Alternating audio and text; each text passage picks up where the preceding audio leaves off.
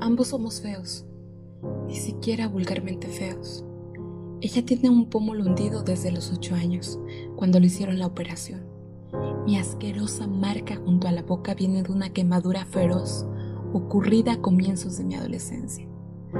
Tampoco puede decirse que tengamos ojos tiernos, esa suerte de faros de justificación por los que a veces los horribles consiguen arrimarse a la belleza.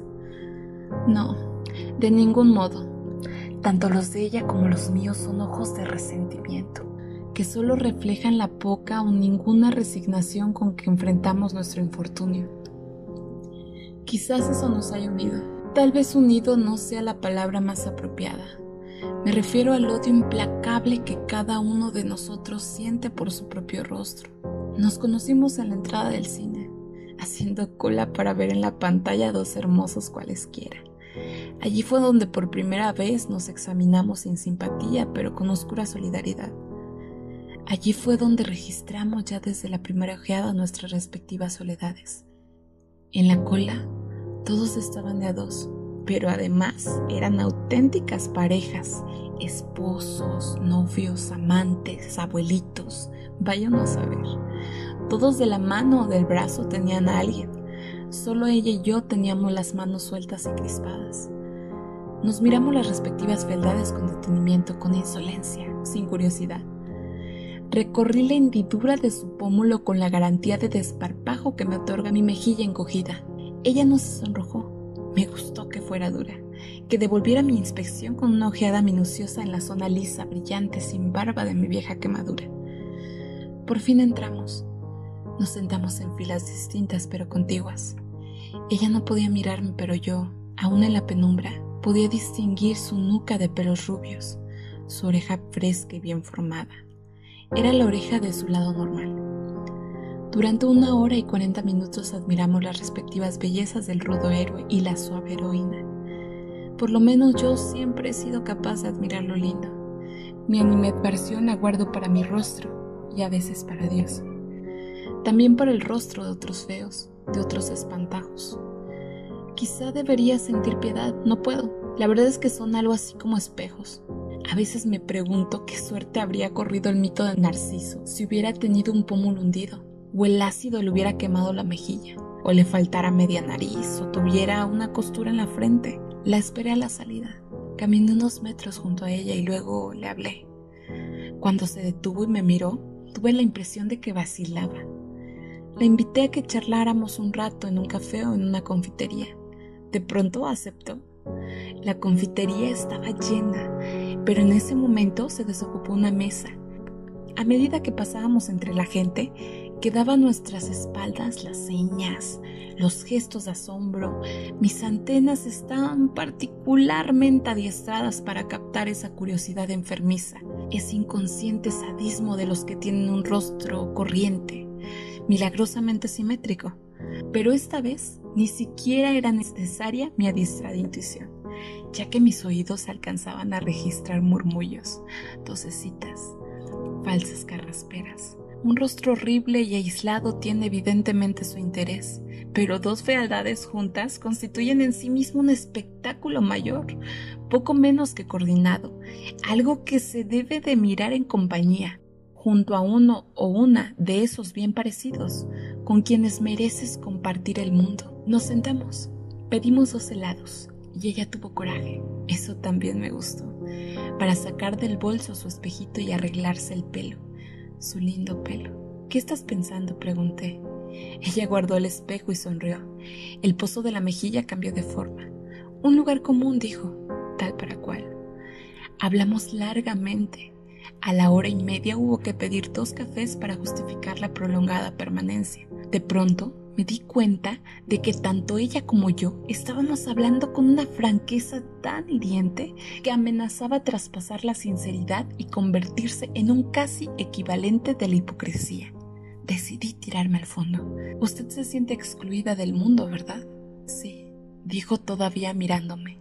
Usted admira a los hermosos, a los normales, usted quisiera tener un rostro tan equilibrado como esa muchachita que está a su derecha, a pesar de que usted es inteligente y ella, a juzgar por su risa, irremisiblemente estúpida. Sí, por primera vez no pudo sostener la mirada. Yo también quisiera eso, pero hay una posibilidad, ¿sabe? De que usted y yo lleguemos a algo. ¿A algo? ¿Algo como qué? Como querernos, caramba, o simplemente congeniar. Llámele como quiera, pero hay una posibilidad. Ella frunció el ceño. No quería concebir esperanza. Prométame no tomarme como un chiflado. Lo prometo. La posibilidad es meternos en la noche, en la noche íntegra, en lo oscuro total. ¿Me entiende? Mm, no. Tiene que entenderme, lo oscuro total, donde usted no me vea, donde yo no la vea. Su cuerpo es lindo, ¿no lo sabía? Se sonrojó y la hendidura de la mejilla se volvió súbitamente escarlata. Vivo solo en un apartamento y queda cerca. Levantó la cabeza y ahora sí me miró y preguntó, averiguando todo sobre mí, tratando desesperadamente de llegar a un diagnóstico. Vamos, dijo. No solo apagué la luz, sino que además corrí la doble cortina. A mi lado, ella respiraba, y no era una respiración afanosa. No quiso que la ayudara a desvestirse. Yo no veía nada, nada, pero igual pude darme cuenta de que ahora estaba inmóvil, a la espera Estiré cautelosamente una mano hasta hallar su pecho. Mi tacto me transmitió una versión estimulante, poderosa, y vi su vientre, su sexo, sus manos también me vieron. En ese instante comprendí que debía arrancarme y arrancarla de aquella mentira que yo, yo mismo había fabricado o intentado fabricar. Fue como un relámpago. No éramos eso. No, no éramos eso. Tuve que recurrir a todas mis reservas de coraje, pero lo hice. Mi mano ascendió lentamente hasta su rostro, encontró el surco del horror y empezó una lenta, convincente y convencida caricia. En realidad mis dedos al principio un poco temblorosos, luego progresivamente serenos, pasaron muchas veces sobre sus lágrimas. Entonces, cuando yo menos lo esperaba, su mano también llegó a mi cara y pasó y repasó el costurón, el pellejo liso, esa isla sin barba de mi cara siniestra. Lloramos hasta el alba, desgraciados, felices. Luego me levanté y descorrí la cortina doble.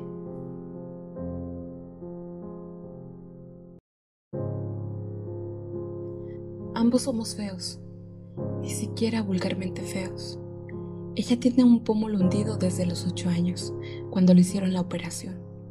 Mi asquerosa marca junto a la boca viene de una quemadura feroz ocurrida a comienzos de mi adolescencia. Tampoco puede decirse que tengamos ojos tiernos, esa suerte de faros de justificación por los que a veces los horribles consiguen arrimarse a la belleza. No, de ningún modo. Tanto los de ella como los míos son ojos de resentimiento, que solo reflejan la poca o ninguna resignación con que enfrentamos nuestro infortunio. Quizás eso nos haya unido. Tal vez unido no sea la palabra más apropiada. Me refiero al odio implacable que cada uno de nosotros siente por su propio rostro. Nos conocimos en la entrada del cine, haciendo cola para ver en la pantalla dos hermosos cualesquiera. Allí fue donde por primera vez nos examinamos sin simpatía, pero con oscura solidaridad. Allí fue donde registramos ya desde la primera ojeada nuestras respectivas soledades. En la cola todos estaban de a dos, pero además eran auténticas parejas, esposos, novios, amantes, abuelitos, vayan a saber.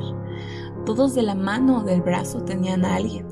Solo ella y yo teníamos las manos sueltas y crispadas.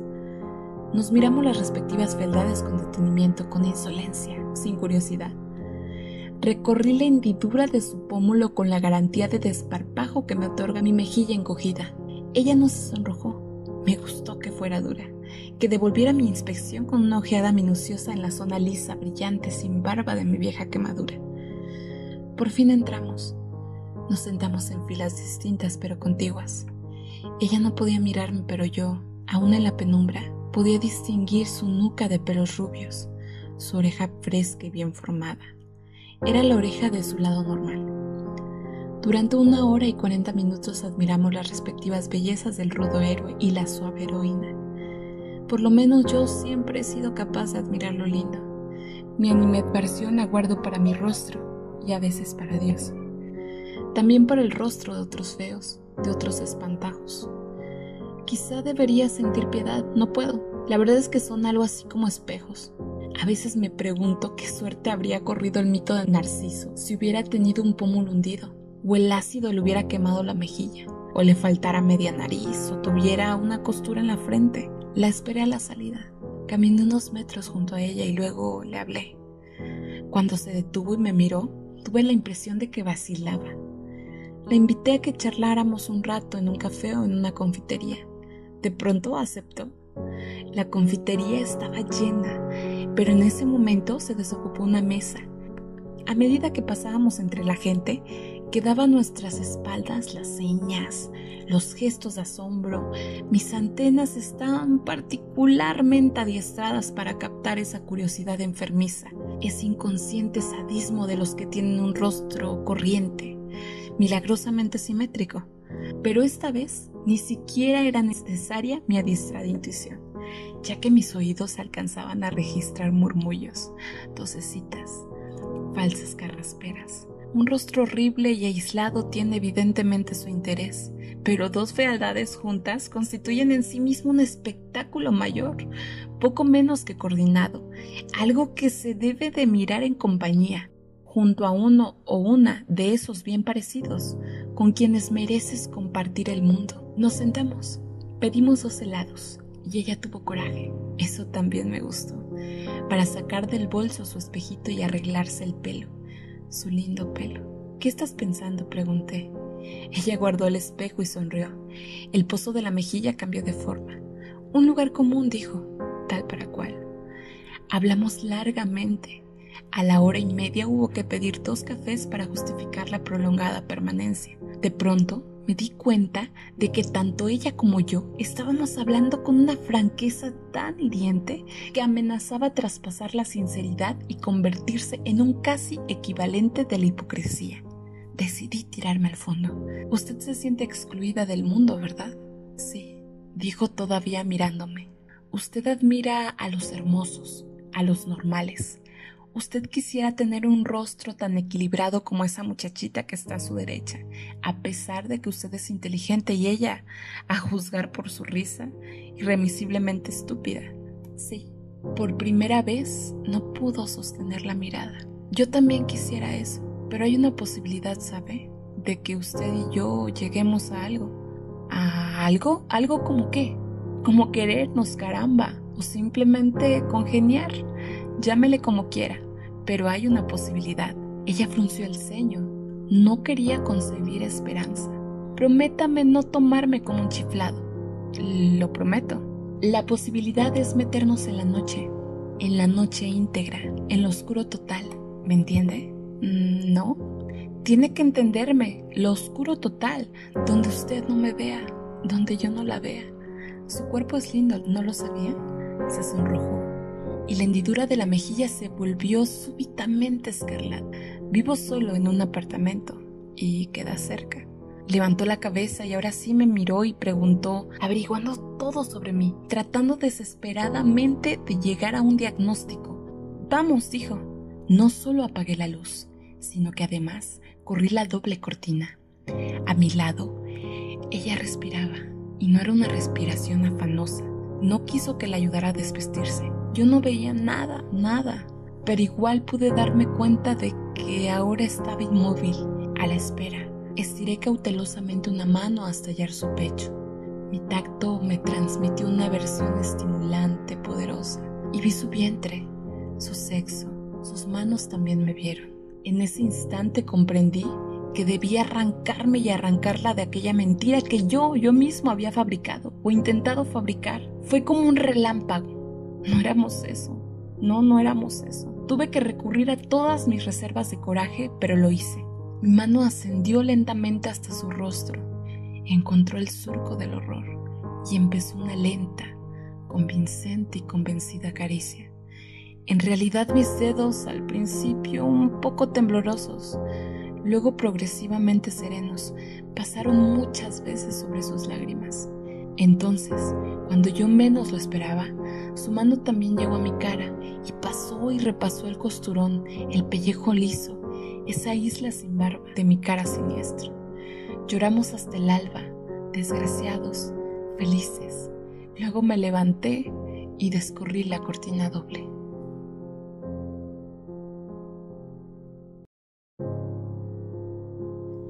Ambos somos feos, ni siquiera vulgarmente feos. Ella tiene un pómulo hundido desde los ocho años, cuando le hicieron la operación. Mi asquerosa marca junto a la boca viene de una quemadura feroz ocurrida a comienzos de mi adolescencia. Tampoco puede decirse que tengamos ojos tiernos, esa suerte de faros de justificación por los que a veces los horribles consiguen arrimarse a la belleza. No, de ningún modo. Tanto los de ella como los míos son ojos de resentimiento, que solo reflejan la poca o ninguna resignación con que enfrentamos nuestro infortunio. Quizás eso nos haya unido. Tal vez unido no sea la palabra más apropiada. Me refiero al odio implacable que cada uno de nosotros siente por su propio rostro. Nos conocimos en la entrada del cine, haciendo cola para ver en la pantalla dos hermosos cualesquiera. Allí fue donde por primera vez nos examinamos sin simpatía, pero con oscura solidaridad. Allí fue donde registramos ya desde la primera ojeada nuestras respectivas soledades. En la cola, todos estaban de a dos, pero además eran auténticas parejas, esposos, novios, amantes, abuelitos, vayan a saber. Todos de la mano o del brazo tenían a alguien. Solo ella y yo teníamos las manos sueltas y crispadas. Nos miramos las respectivas fealdades con detenimiento, con insolencia, sin curiosidad. Recorrí la hendidura de su pómulo con la garantía de desparpajo que me otorga mi mejilla encogida. Ella no se sonrojó, me gustó que fuera dura, que devolviera mi inspección con una ojeada minuciosa en la zona lisa, brillante, sin barba de mi vieja quemadura. Por fin entramos. Nos sentamos en filas distintas pero contiguas. Ella no podía mirarme, pero yo, aún en la penumbra, podía distinguir su nuca de pelos rubios, su oreja fresca y bien formada. Era la oreja de su lado normal. Durante una hora y cuarenta minutos admiramos las respectivas bellezas del rudo héroe y la suave heroína. Por lo menos yo siempre he sido capaz de admirar lo lindo. Mi animadversión la guardo para mi rostro y a veces para Dios. También para el rostro de otros feos, de otros espantajos. Quizá debería sentir piedad, no puedo. La verdad es que son algo así como espejos. A veces me pregunto qué suerte habría corrido el mito de Narciso si hubiera tenido un pómulo hundido o el ácido le hubiera quemado la mejilla, o le faltara media nariz, o tuviera una costura en la frente. La esperé a la salida. Caminé unos metros junto a ella y luego le hablé. Cuando se detuvo y me miró, tuve la impresión de que vacilaba. La invité a que charláramos un rato en un café o en una confitería. De pronto aceptó. La confitería estaba llena, pero en ese momento se desocupó una mesa.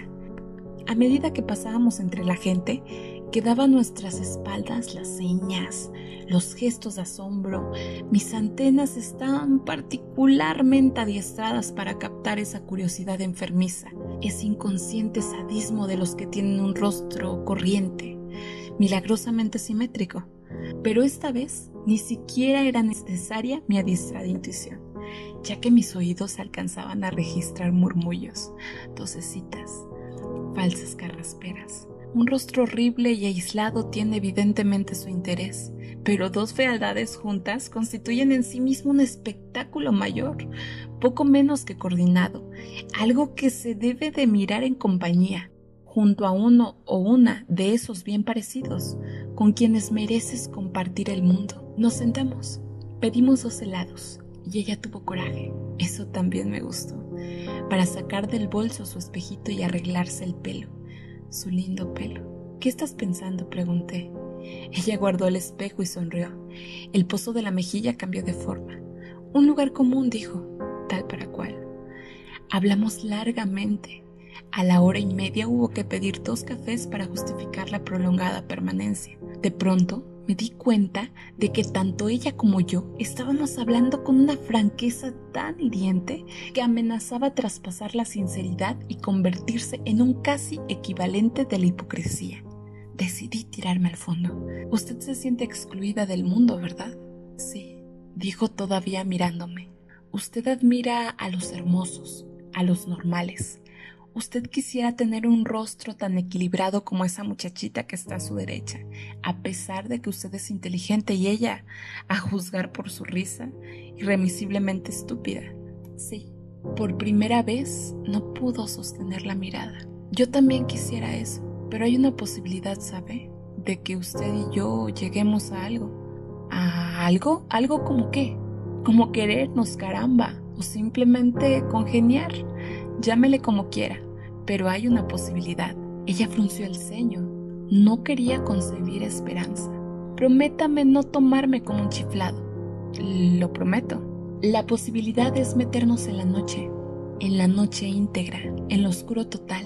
¿Me entiende? Mm, no. Tiene que entenderme, lo oscuro total, donde usted no me vea, donde yo no la vea. Su cuerpo es lindo, ¿no lo sabía? Se sonrojó y la hendidura de la mejilla se volvió súbitamente escarlata. Vivo solo en un apartamento y queda cerca.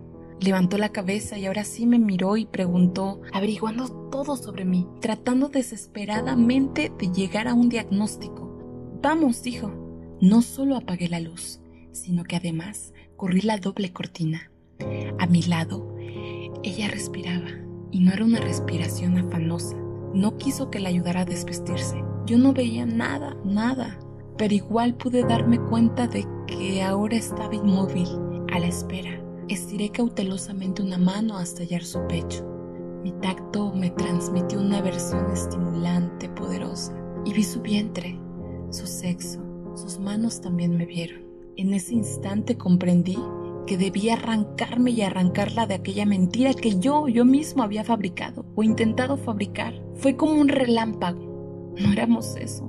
No, no éramos eso. Tuve que recurrir a todas mis reservas de coraje, pero lo hice.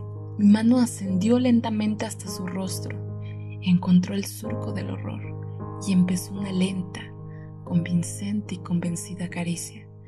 En realidad mis dedos al principio un poco temblorosos, luego progresivamente serenos, pasaron muchas veces sobre sus lágrimas.